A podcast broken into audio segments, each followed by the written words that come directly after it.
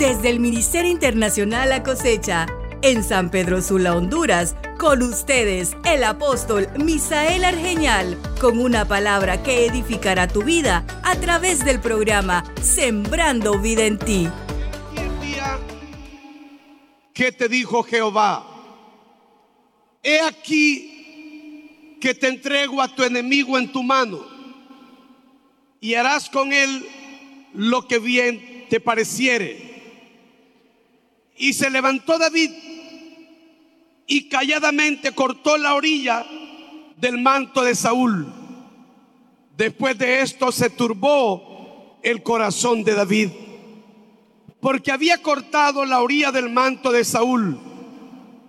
Y dijo a sus hombres, Jehová me guarda de hacer tal cosa contra mi Señor, el ungido de Jehová, que yo extienda mi mano contra él, porque él es el ungido de Jehová.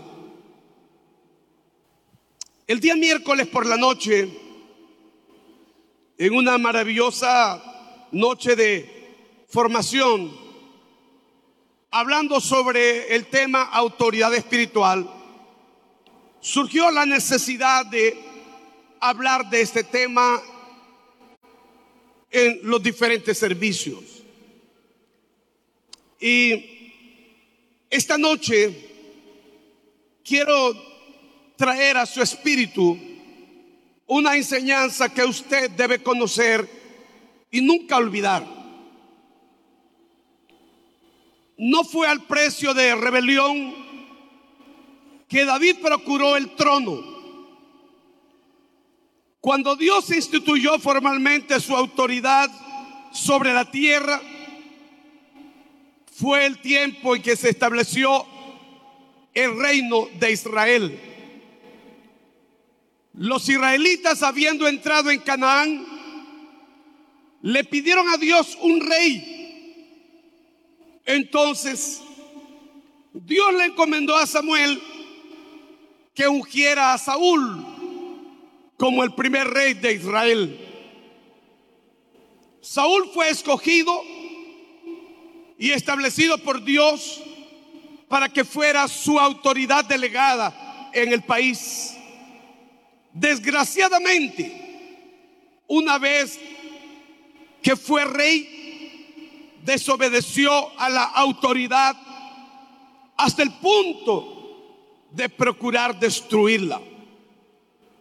Perdonó al rey Agag de los amalecitas a lo mejor de las ovejas, de los bueyes, de los animales engordados y de los corderos y de todo lo bueno.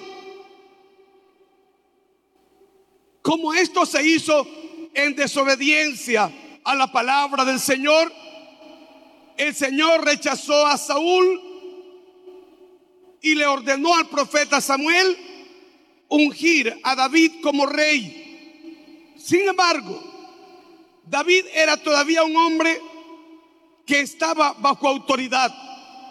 Había sido ungido, pero estaba bajo autoridad de Saúl.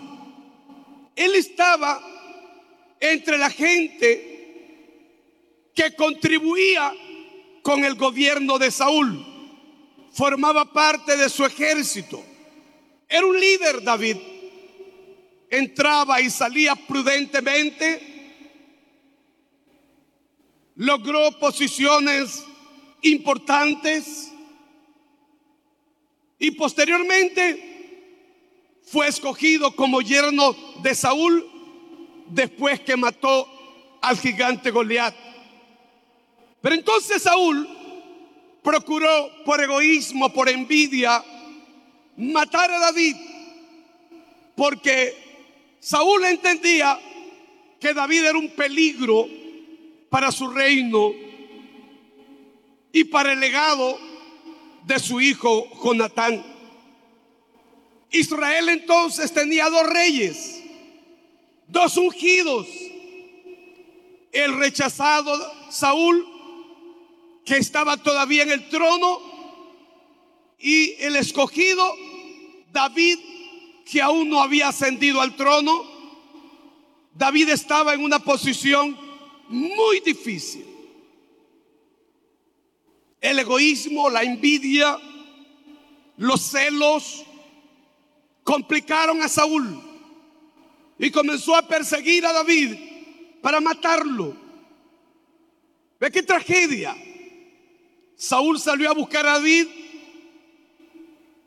al desierto de Engadi y durante el viaje se introdujo en una cueva en cuyos rincones estaba David y sus hombres. Estos le sugirieron a David que de inmediato matara a Saúl. Pero no se atrevió David a levantar la mano contra su autoridad.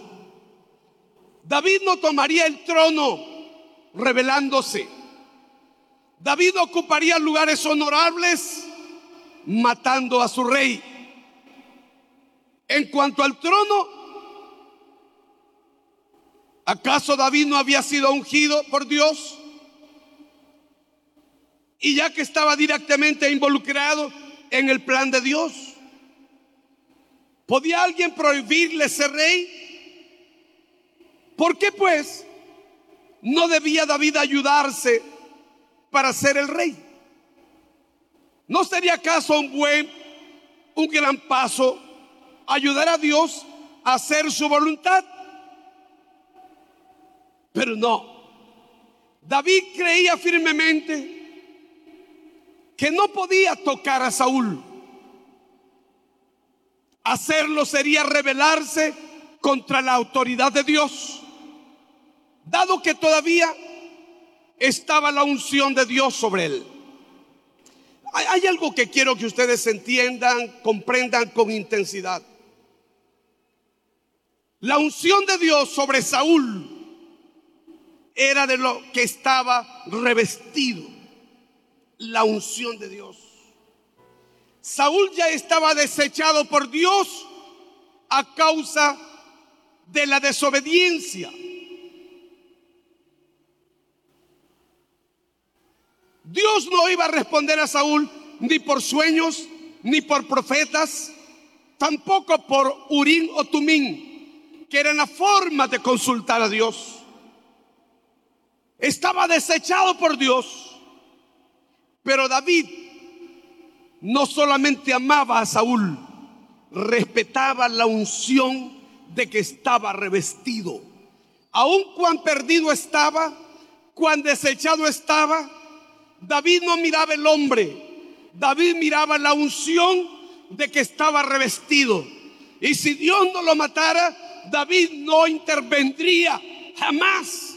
Y eso para mí es impresionante. ¿Cómo aprender esta riqueza? ¿Cómo valorar, respetar la autoridad de Dios? Por eso Dios nos enseña a respetar a papá, a mamá, al docente, al empresario. Y al venir a la iglesia tenemos que ver en el hombre de Dios la autoridad de que está revestido. Este indito puede valer poco para muchos, pero hay una unción poderosa sobre mi vida que me hace especial. Es, esa unción la que David vio en Saúl. Pero es maravilloso ver que cualquiera pudiera haber errores y hacerle daño a Saúl, pero no David. David no llegaría al trono matando a su rey, rebelándose contra su rey. David era otro tipo de gente, otro nivel de persona. La gente que divide, la gente que hace daño a la autoridad, es porque nunca ha tenido un encuentro personal con la autoridad jamás entendió lo que es respeto, jamás entendió a valorar lo que es la unción de que un hombre de Dios está revestido. Tú no puedes tocar un manto sin y ser inocente. El hombre de Dios carga un manto sobre su vida, tiene una delegación de autoridad y ese manto le hace respetable. Aleluya. Aunque Saúl había sido rechazado, sin embargo todavía cargaba la unción. Y Dios lo había establecido. David era una persona que conocía la autoridad de Dios en su corazón, aunque Saúl lo persiguió en reiteradas ocasiones para matarlo, se sometió a él, estuvo bajo su autoridad, hasta se dirigió a Saúl como mi Señor, como el ungido de Jehová, mostrando grandeza, respeto a la autoridad. Esto revela un hecho importante de sumisión a la autoridad y no consiste en someterse a una persona, sino someterse a la unción de que está revestida esa persona. Esa persona representa la autoridad de Dios. David reconoció la unción que había en Saúl y que era el hombre a quien Dios había ungido como rey, desobediente, rebelde, atravesado, pero era una responsabilidad de Saúl con Dios y David no tenía por qué entrar a esa relación. Posiblemente veas errores en los mandos intermedios, en las personas que hemos delegado, en ancianos, coordinadores, aún hasta en el apóstol y su esposa pero Dios no te llama a ser comentarista, te llama a amar a la gente que está sobre ti y a respetar a la gente que está sobre ti, a valorar que ellos son instrumentos de Dios. No vas a ver perfección, no verás perfección en nadie. No hay ser perfecto en este mundo. Yo cometo errores. Usted comete errores. Solo hay un ser perfecto. Se llama Cristo Jesús el Señor. Por eso se dice que el amor, el amor cubre multitud de faltas. El amor cubre multitud de faltas. Y David amaba a Saúl, a pesar de que Saúl lo persiguió para matarlo. Lo envió al desierto. David estuvo solo en el desierto, entre las fieras del campo, entre las serpientes, en el viento borrascoso, en el frío terrible del desierto, solitario. Pero todo eso es porque Dios estaba preparando el corazón de un rey.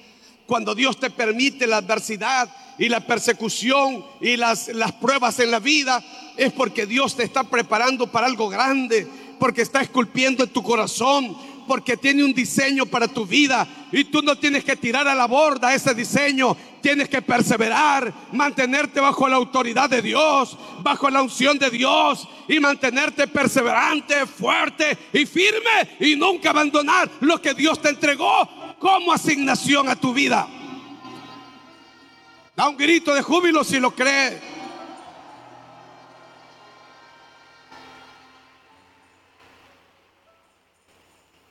David reconoció la unción de Dios en la vida de Saúl. En consecuencia, David prefería huir, huir por su vida antes de extender la mano contra Saúl. Sí, matar a Saúl era lo de menos. Si Dios se lo entregó en las manos y puso un sueño en Saúl y en los tres mil hombres que andaban con él, y no se despertarían nunca. Pero David no haría eso. Él respetaba la autoridad. Fíjese que es hermoso. La gente que está cerca de uno tiene que amarlo a uno. Nosotros no le imponemos. Nosotros amamos a la gente y servimos y mostramos amor y, y mostramos cariño y somos mentores. Nos entregamos a esto.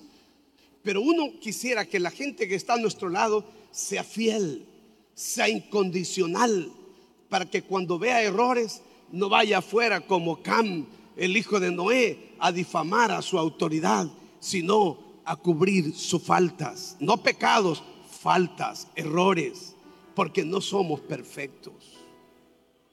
Usted no es perfecto.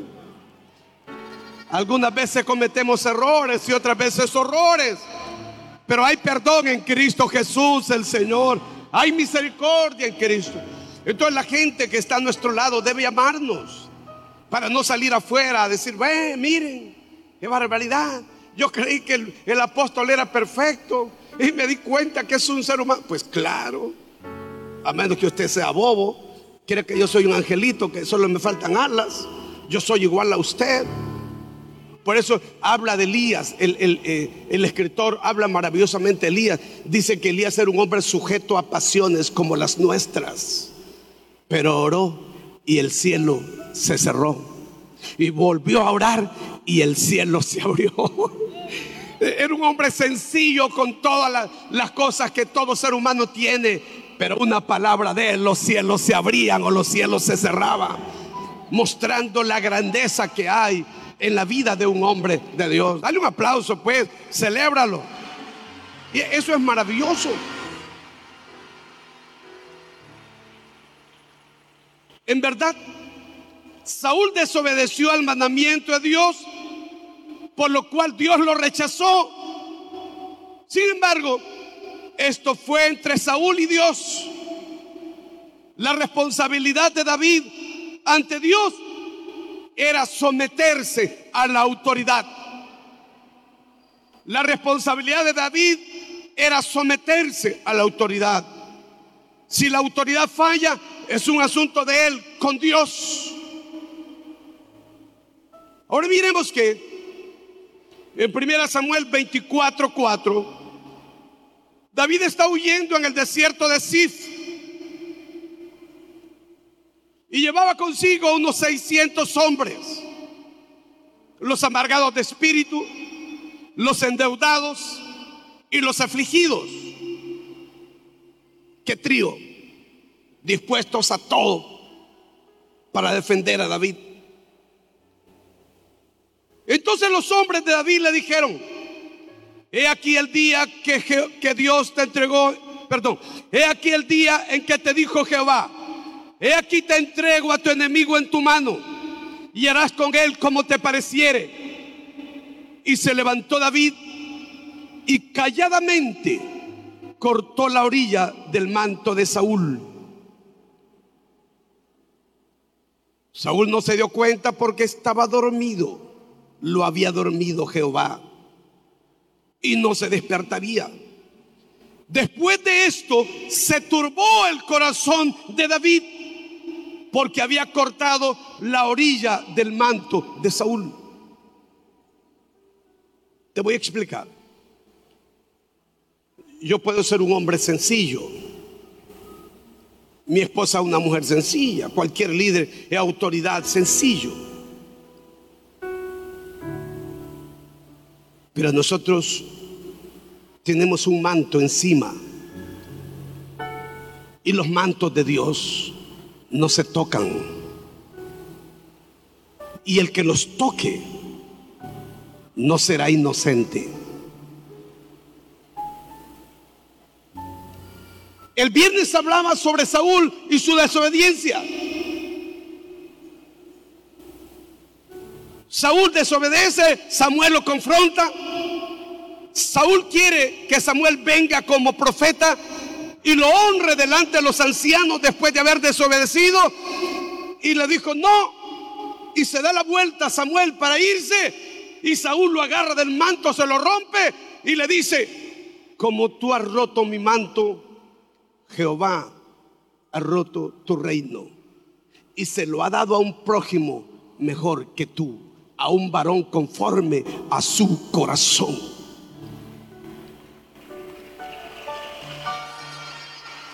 Un manto no se toca. Tú no te puedes atrever a tocar un manto y ser inocente. No le puedes dividir la iglesia a un varón de Dios o te complicas toda la vida.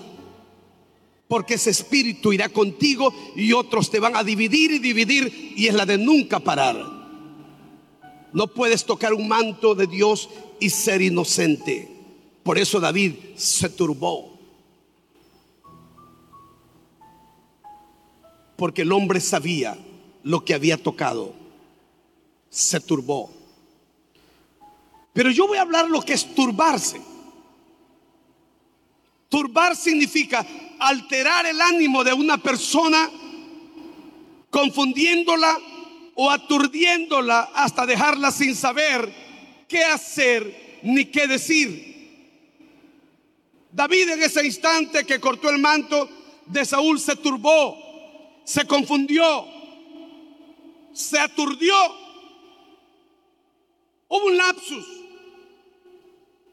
Sabía lo que había hecho. Y dijo a sus hombres, Jehová me guarde de hacer tal cosa contra mi Señor, el ungido de Jehová, que yo extienda mi mano contra él, porque él es el ungido de Jehová. Así reprimió David a sus hombres con palabras y no les permitió que se levantasen contra Saúl. Y Saúl saliendo de la cueva siguió su camino. David mantuvo autoridad de Dios, apoyaba plenamente esa autoridad. Es precisamente una característica que Dios desea recobrar en nuestros días. Una vez más, en el desierto de Sif se presenta esta ocasión similar a la de Engadi. Por segunda vez vino la tentación de matar a Saúl. Este yacía dormido y David se abrió paso hasta su campamento. Abisaí quería matar a Saúl, pero David se lo prohibió y le contestó con juramento, no lo hagas. ¿Quién extenderá su mano contra el ungido de Jehová y será inocente? Primera Samuel 26, 9. Por segunda vez David perdonó a Saúl. Solamente se la lanza, la vasija de agua que estaban cerca de la cabecera del rey. Ahora miremos a David en el desierto de Engadi. Segunda Samuel 26, 12. Se llevó pues David la lanza y la vasija de agua de la cabecera de Saúl y se fueron. Y no hubo nadie quien viese, ni entendiese, ni velase, pues todos dormían, porque un profundo sueño enviado de parte de Jehová había caído sobre ellos. Entonces pasó David al lado opuesto. Se puso en la cumbre del monte a lo lejos, habiendo gran distancia entre ellos. David era muy, muy inteligente, muy sabio. Y dio voces al pueblo David diciendo, Aner, hijo de Ner, no respondes a Ner. Entonces Aner respondió y dijo, ¿quién eres tú que gritas al rey? ¿Sabe quién era Ner? El jefe de las fuerzas armadas de Saúl. David está indignado con él. Hay una razón. Y dijo David a Ner, ¿no eres tú un hombre? ¿Y quién hay como tú en Israel? ¿Por qué pues no has guardado al rey tu Señor? Porque uno del pueblo ha entrado a matar a tu Señor el rey. Esto que has hecho no está bien. Vive Jehová, que soy digno de muerte, porque no habéis guardado a vuestro Señor, el ungido de Jehová. Mira pues ahora, ¿dónde está la lanza del rey y la vasija de agua que estaba a su cabecera. Esto debió estremecer a Ner, a Saúl y a los tres mil hombres, porque entraron, estaba dormido cuando le, le cortó el manto, está dormido cuando le tomó la espada. Y ellos al oír a David están conmovidos. Y conociendo Saúl la voz de David, dijo, ¿no es esta tu voz, hijo mío David? Y David respondió, mi voz es rey, señor mío. ¿Qué andaba haciendo Saúl contra mil hombres? Buscando a David para matarlo. Pero David le dice, mi voz es, Rey, Señor mío. Es que aquí nosotros, en el pueblo de Dios, tenemos que levantar el valor del respeto. Comenzando a respetar la autoridad que Dios ha establecido. Que no haya un desalmado que se atreva a decir otra cosa de la que se ha dicho. Respetando a tus padres. Respetando a todo el mundo. Que es un valor que tiene que ir con nosotros hasta el final de nuestros días. Rey, Señor mío, si lo está buscando para matarlo. Tiene que ver mucho el corazón de un hombre la altura de un hombre de Dios.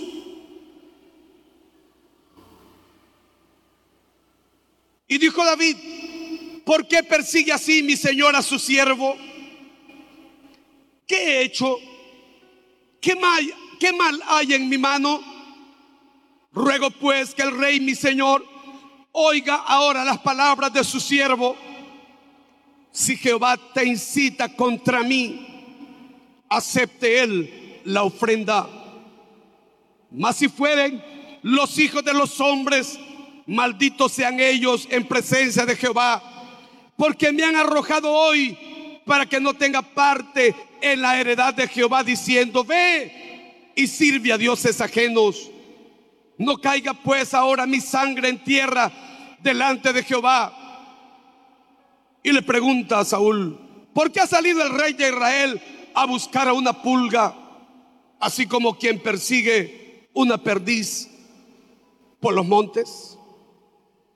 Entonces dijo Saúl, he pecado, vuélvete hijo mío David, que ningún mal te haré más, porque mi vida ha sido estimada preciosa hoy a tus ojos. ¡Qué declaración!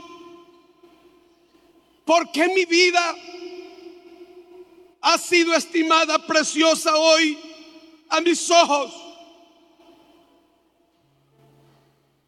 He aquí, yo he hecho neciamente y he errado en gran manera.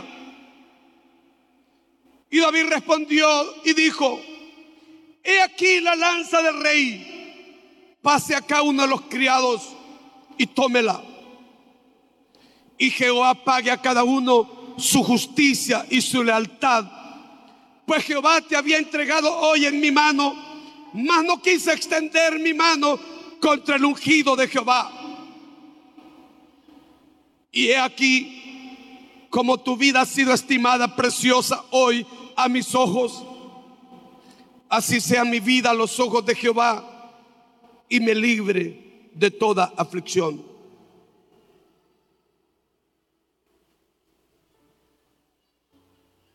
David tenía a Saúl así, ahí dormido. Dios le había dicho, yo te voy a entregar a Saúl en tus manos. Y ahí estaba Saúl. Y los hombres de David dispuestos a clavarlo con su espada. Pero David lo vio con misericordia y estimó la vida de Saúl preciosa ante sus ojos. Es que esto tiene que ver con el corazón. A pesar de la persecución, el odio no estaba en él. Estaba el perdón, el amor, la misericordia, reconociendo que Saúl era autoridad, era el ungido de Dios y que no debería hacer lo que estaba haciendo, no debería estar persiguiéndolo a él, pero David lo amó.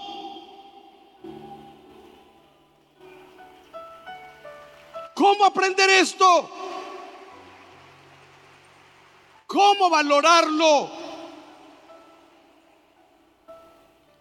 Estimó preciosa su vida ante sus ojos.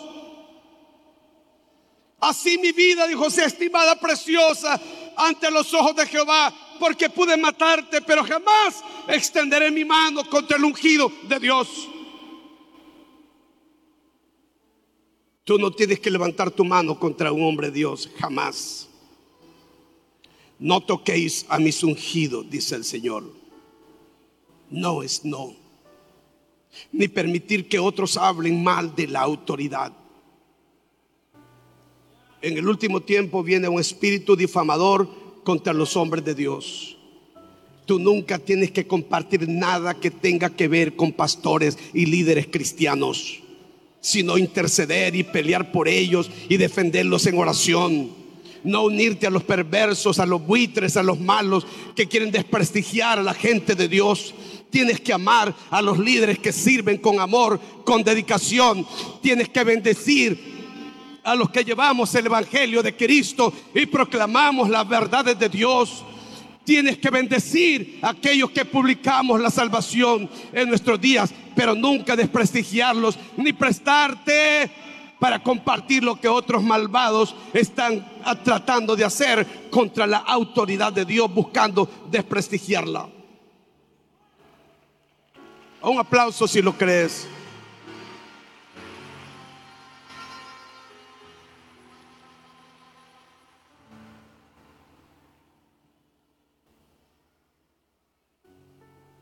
Y Saúl dijo a David,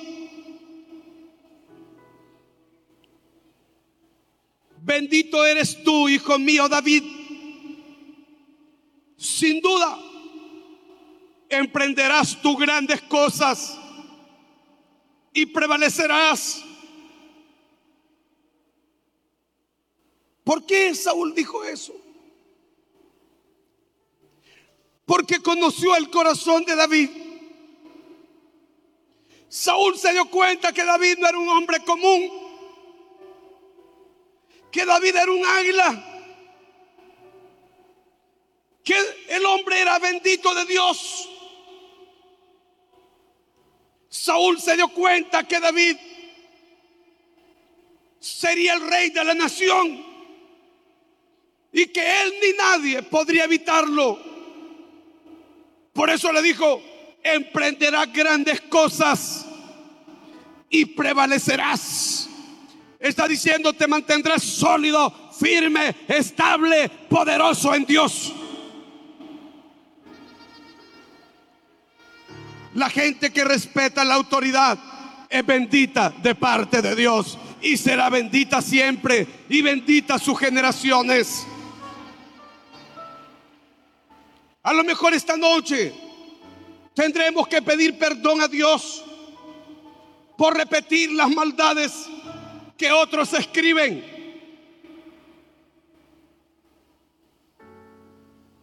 Y por decir, miren lo que le pasó al pastor tal. Les envío esto para que oremos mentiras, maldad, hipocresía. Es chismeando contra una persona, Dios. Y esto no debe ser posible. No debe ser posible. Me gusta a mí este encuentro, cómo me fascina y me quebranta el corazón. Porque Saúl se da cuenta que no está delante de un cualquiera. Que el que mató a Goliat no es un hombre común. Que ese quien ha perseguido es el, el futuro rey de Israel. El monarca, el líder el hombre conforme al corazón de Dios, quien lo sucederá en su trono, será su sucesor, no su hijo Jonatán, David. Por eso le dice, emprenderás grandes cosas y prevalecerás.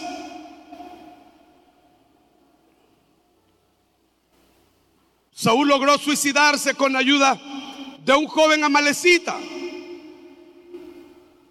Y el joven vino corriendo para que le diera una recompensa a David. Él dijo, yo le di muerte a Saúl.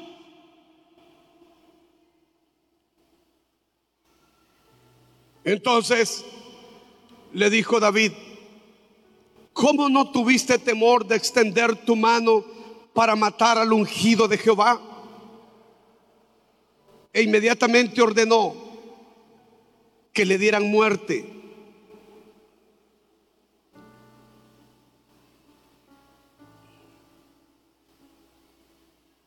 Cuando David supo que Saúl murió y murió Jonatán, su amigo, levantó su voz y lloró, tiró polvo sobre su cabeza.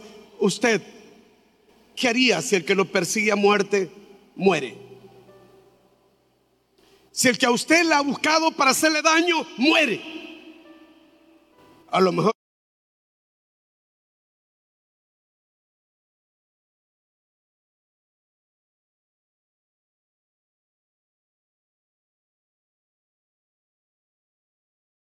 ¡Bum! Pero no David.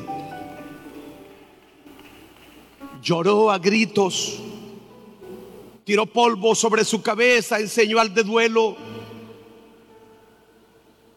Y lo mismo hicieron sus hombres.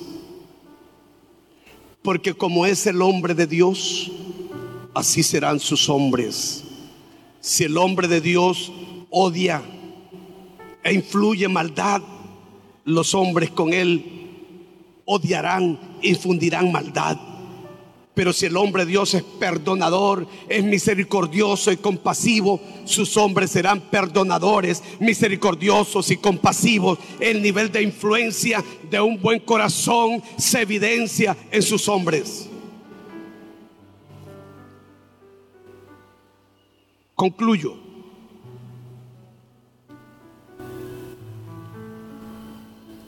Porque David mantuvo la autoridad de Dios. Dios lo reconoció como un hombre según su corazón. El reino de David continúa hasta ahora. Porque el Señor Jesús es un descendiente de David. Solamente pueden ser autoridad los que se someten a la autoridad. Este es un asunto serio. Es necesario entonces que extirpemos todas las raíces de rebelión y de desobediencia que están en nosotros.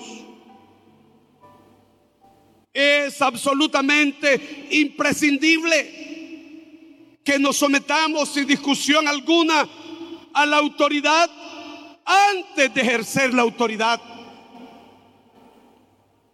La iglesia existe a causa de la obediencia de Cristo. Ella no tiene temor de los débiles, sino de los rebeldes y desobedientes. Debemos someternos a la autoridad de Dios en nuestro corazón antes que la iglesia pueda ser bendecida altamente. Si hay un futuro para la iglesia o no, ese futuro depende de nosotros. Si obedecemos y respetamos a la autoridad o somos desobedientes y nos rebelamos. Qué lindo es que esta noche tú decidas estimar preciosa la vida de tu autoridad ante tus ojos.